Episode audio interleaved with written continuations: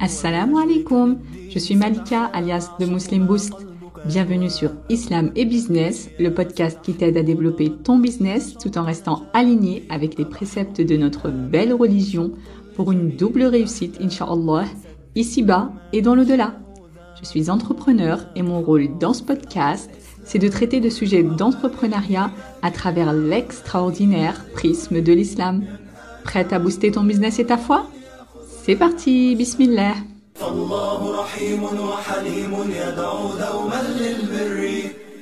alors, dans ce deuxième épisode de podcast, on va parler d'une notion très importante en islam et qui est en général un élément central de réussite profonde et de sérénité, non seulement dans le business, mais aussi dans tous les autres domaines de notre vie.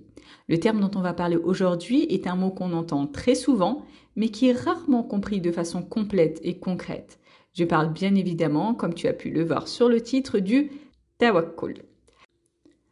Alors peut-être que tu te demandes en quoi le tawakkul est une garantie de réussite complète. Tu peux même te dire, on voit bien des non-musulmans réussir et par définition, ils n'ont pas de tawakkul puisqu'ils ne sont pas musulmans et ça ne les a pas empêchés de réussir entre guillemets. Et c'est pour ça que j'ai précisé réussite complète. Parce qu'en fait, ce qu'on peut qualifier de réussite ici-bas, pour une personne qui a gagné de l'argent par exemple, ou une position sociale particulière, ou une notoriété ou autre, si c'est une réussite, ce n'est qu'une réussite partielle. Parce qu'en tant que musulman, on sait que la réussite ultime est dans l'au-delà. Mais quelqu'un qui a réussi, entre guillemets, ici-bas, et a perdu dans l'au-delà, eh ben, finalement, il n'a rien gagné. Comme Allah dit dans Surat At-Tawbah, وَلَا تُعْجِبْكَ أَمْوَالُهُمْ وَلَا أَوْلَادُهُمْ et ne soient pas impressionnés ni par leurs biens matériels ni par leurs enfants.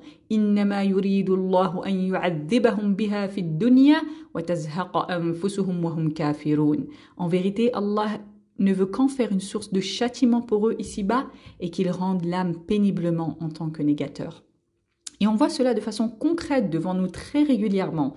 Des gens qui ont atteint leurs objectifs, que ce soit en termes de revenus, ils deviennent multimillionnaires, ou en termes de notoriété, ils sont devenus célèbres ou autres, et pourtant, c'est précisément ce qui les pousse dans le mal-être. Eux-mêmes ne comprennent pas pourquoi, et certains finissent même par se suicider. Ils perdent leur dunya et leur akhira. Donc en tant que musulmans, nous, on veut surtout une réussite dans le delà, mais bien sûr, on aspire aussi à vivre une vie faite de vraies réussites ici-bas. Donc celui qui a une réussite complète, c'est quelqu'un qui a réussi ici-bas et dans l'au-delà.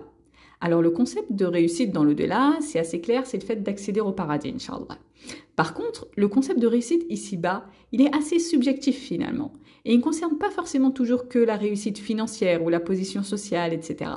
On reviendra un petit peu plus tard, Inch'Allah, sur ce point de savoir en quoi le tawakkul est une garantie de réussite également ici-bas. Est-ce que ça veut dire que je vais toujours mener les projets que j'entreprends exactement là où je veux ou comment ça se passe exactement?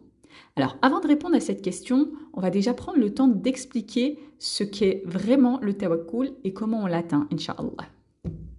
Donc le tawakkul est souvent traduit en français par la confiance en Allah.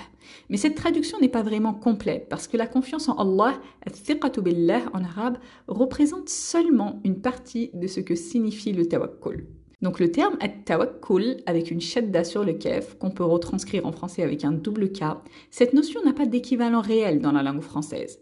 C'est un concept qu'on peut résumer en disant qu'il correspond au fait de placer sa confiance en Allah tout en accomplissant les causes pour obtenir ce qu'on recherche. Le concept de tawakkul est beaucoup évoqué dans le Coran. Jalla wa ala dit dans Surat Al-Ma'ida وَعَلَى اللَّهِ فَتَوَكَّلُوا إِن كُنتُم مُؤْمِنِينَ Et sur Allah, placez votre tawakkul si vous êtes croyant. Et il dit également subhanahu wa ta'ala dans Surat Al-Imran وَعَلَى اللَّهِ فَلْيَتَوَكَّلِ الْمُؤْمِنُونَ Et c'est sur Allah que les croyants doivent placer leur tawakkul. Et dans Surat Al-Talaq, il dit subhanahu wa ta'ala وَمَن يَتَوَكَّلْ عَلَى اللَّهِ فَهُوَ حَسْبُهُ Et quiconque place son tawakkul en Allah, il lui suffit, c'est-à-dire Allah Jalla wa ala lui suffit. Et il dit au prophète alayhi salatu wassalam dans surat al-Mulk "Qul huwa ar-Rahman amanna bihi wa alayhi tawakkalna." Dit "C'est lui le tout miséricordieux. Nous avons foi en lui et c'est en lui que nous plaçons notre tawakkul." Il lui dit également dans surat al-Furqan "Wa tawakkal 'ala al-hayy alladhi la yamut." Et place ton tawakkul sur le vivant, celui qui ne meurt jamais. Et dans Surat Ali Imran, il lui dit Et une fois que tu as pris une décision, alors place ton tawakkul sur Allah. Et dans Surat Ibrahim, Allah Jalla wa ala fait l'éloge de ses messagers salam qui ont dit Et qu'aurions-nous à ne pas placer notre tawakkul en Allah alors qu'il nous a guidés sur nos chemins? Et il y a encore plein d'autres versets sur le tawakkul dans le Coran. Et il faut savoir que quand quelque chose est répété plusieurs fois dans le Coran, avec en plus des formulations différentes, c'est pour insister grandement dessus. C'est comme si tu es à l'école et un prof te dit quelque chose, puis il insiste dessus, puis il reformule à plusieurs reprises, etc. Tu vas comprendre qu'il est en train d'essayer de te transmettre quelque chose de très important. Allah, quand il répète dans le Coran, avec reformulation, on en déduit que c'est quelque chose de très important. Allah Azzawajal fait systématiquement l'éloge des mutawakkilin, c'est-à-dire ceux qui pratiquent le tawakkul. Et il nous rappelle subhanahu wa ta'ala dans son livre à quel point il aime ces mutawakkilin, comme dans surat Ali Imran, Inna Allah yuhibbul mutawakkilin. Certes, Allah aime les mutawakkilin. L'imam Ibn al-Qayyim rahimahullah explique que le tawakkul représente la moitié de la religion, l'autre moitié étant l'adoration, comme Allah Jalla wa ala dit dans Surat al-Fatiha C'est toi que nous adorons et c'est toi dont nous implorons le secours. Al-Isti'ana, ici, la demande de secours, représente le tawakkul. Et Allah Jalla dit dans Surat Hud Fa'budhu wa tawakkal alayh. Alors adore-le place ton tawakkul en lui. Donc ici, personne ne va remettre en cause l'importance du tawakkul en islam parce que c'est mustafad, c'est connu et c'est quelque chose qui fait l'objet d'un consensus. Mais ce sur quoi je voudrais attirer ton attention, c'est sur une mauvaise interprétation du tawakkul par beaucoup de gens. Du coup, on trouve souvent deux extrêmes dans ce sujet qui sont radicalement opposés l'un à l'autre et qui, dans tous les cas, ne correspondent pas au vrai tawakkul qu'Allah nous demande de pratiquer. Donc dans notre communauté, on va souvent trouver des gens qui pensent que le tawakkul, ça signifie uniquement de placer sa confiance en Allah sans rien déployer comme effort d'action, sans même rien faire du tout, puisqu'ils se disent de toute façon, tout est déjà écrit dans le destin. Donc que j'agisse ou pas, c'est le mektoub, ça ne va rien changer. Or, c'est complètement faux. Et c'est une façon de penser dangereuse et très réprimandée en islam. C'est même une façon de penser qui, quand elle est poussée à l'extrême, peut amener l'individu à complètement s'éloigner du dogme original de l'islam sans même s'en rendre compte. Cette erreur est souvent due à l'origine à une mauvaise compréhension du concept de destin en islam. Le destin est souvent très mal compris par les gens. D'ailleurs, on pourra y revenir plus en détail éventuellement dans un prochain épisode de podcast, pourquoi pas. Inch'Allah, si ça t'intéresse, n'hésite pas à venir me le dire. Mais ici, on va préciser brièvement que le fait que le destin soit écrit ne signifie pas que c'est une fatalité, dans le sens où, quoi qu'on fasse, ça ne change rien et qu'il suffit d'attendre que les choses tombent du ciel sans rien faire du tout. C'est complètement faux. Au contraire, Allah, celui qui nous a créés et qui nous a demandé de croire au destin, de placer notre confiance en lui, c'est lui-même, subhanahu wa ta'ala, qui nous ordonne aussi d'agir et de faire toutes les causes possibles pour obtenir notre destin. Parce que le destin, al-qadr en arabe, ou ce que les gens appellent plus communément mektoub au Maghreb, est composé de plusieurs étapes et notamment la première étape qui est la connaissance. C'est-à-dire qu'Allah a su à l'avance ce que tu allais faire. Car c'est lui, subhanahu wa ta'ala, al-alim, le savant par excellence. Comme on dit en arabe, ya'lamu ma kan, wa ma yakun, wa ma sayakun, wa ma lam yakun law kana kayfa yakun. C'est-à-dire, il sait ce qui a eu lieu dans le passé, ce qui a lieu dans le présent, ce qui aura lieu dans le futur, et même ce qui n'a pas eu lieu, s'il avait eu lieu, comment il aurait eu lieu. Donc Allah, c'est lui le savant de l'invisible. Mais même si le qadar a déjà été écrit, Allah nous enseigne qu'on peut faire des actes pour changer ce qadar. Donc il n'y a pas de fatalité en islam et on se doit d'agir pour obtenir ce qu'on veut.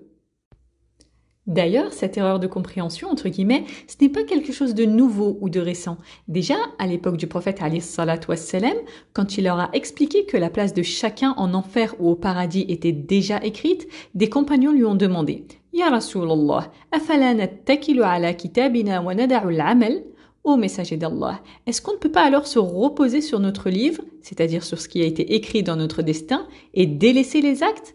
Et le prophète alayhi salat wassalam, a répondu La i'malu fa lima Non, œuvrez, faites les actes. En effet, chacun est facilité vers ce pourquoi il a été créé. Ensuite, il a récité alayhi salat wassalam les versets de Surat al-Layl. Quant à celui qui donne, c'est-à-dire des aumônes, et craint, c'est-à-dire Allah, et déclare véridique la plus belle récompense, alors nous lui faciliterons la voie vers la facilité. Quant à celui qui est avare, c'est-à-dire qui ne donne pas d'aumône, et qui se dispense, c'est-à-dire il se dispense de l'adoration d'Allah, et traite de mensonge la plus belle récompense, alors nous lui faciliterons la voie à la plus grande difficulté. Donc ici, Allah mentionne bien les actes que ces personnes ont faits et qui leur ont permis d'obtenir leur destin. D'ailleurs, dans un autre hadith, un homme a demandé au prophète à propos de sa chamelle Ya Rasulullah, a'qiluha wa atawakkalu ou utliquha wa atawakkal donc cet homme, il a une chamelle qui est sa monture et il ne veut pas qu'elle disparaisse le temps qu'il fasse ce qu'il a à faire, par exemple quand il rentre à la mosquée ou ailleurs. Du coup, il demande au prophète est-ce que je l'attache et je pratique le tawakkul ou je la laisse, c'est-à-dire non attachée, et je pratique le tawakkul? Et le prophète wassalam, il lui a répondu wa tawakkal. Attache-la et pratique le tawakkul. Donc là, il lui demande sallallahu alayhi wa sallam clairement de faire les causes nécessaires pour que sa chamelle ne s'enfuit pas afin que son tawakkul soit valable.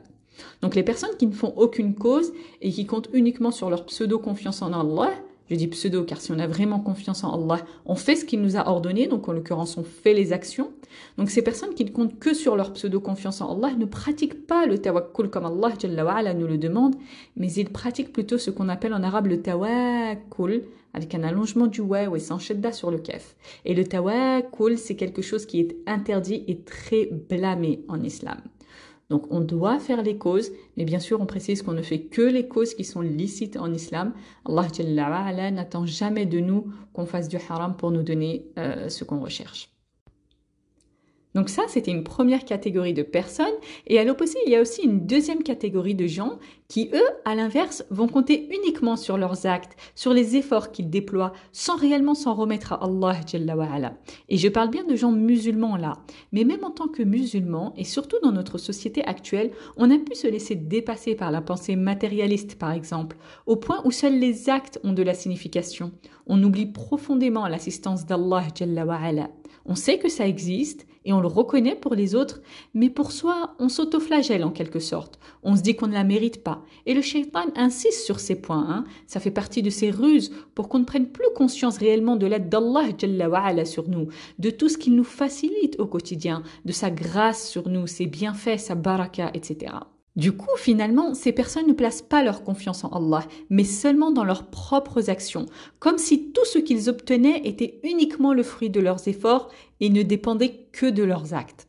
Et c'est là que tu trouves des gens qui entre guillemets, vont rentrer dans l'adoration des causes. Et que si quelque chose d'imprévu se passe et que les causes deviennent compliquées ou inaccessibles, par exemple, eh bien, ces personnes peuvent entrer dans un état mental très difficile, dans une dépression profonde, par exemple, et se retrouvent dans un cercle vicieux duquel ils ne parviennent plus à sortir. Et peut-être même que certains en arriveront jusqu'à se suicider, qu'Allah nous en préserve. Donc évidemment, ces personnes qui ne comptent que sur leurs actes ne pratiquent pas le vrai tawakkul qu'Allah attend de nous.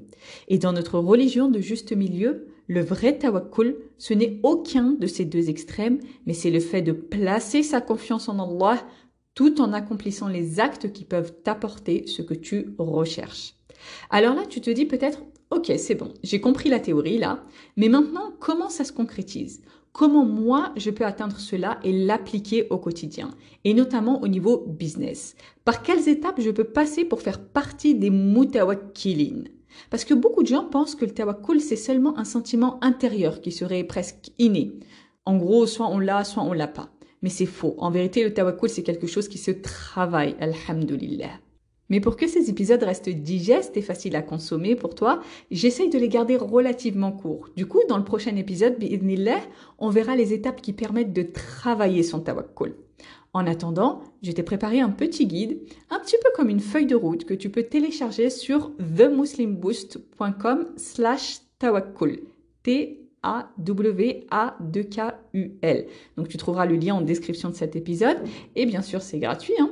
Et la semaine prochaine, Inch'Allah, on expliquera plus en détail les étapes qui sont mentionnées dans ce petit guide que j'ai appelé mon booster de Tawakkul. Voilà pour cet épisode, j'espère qu'il t'a plu. Si c'est le cas, je te serais vraiment reconnaissante de prendre quelques secondes pour laisser une belle évaluation sur ta plateforme d'écoute. Ça aide le podcast à avoir plus de visibilité pour que d'autres le découvrent, inshallah.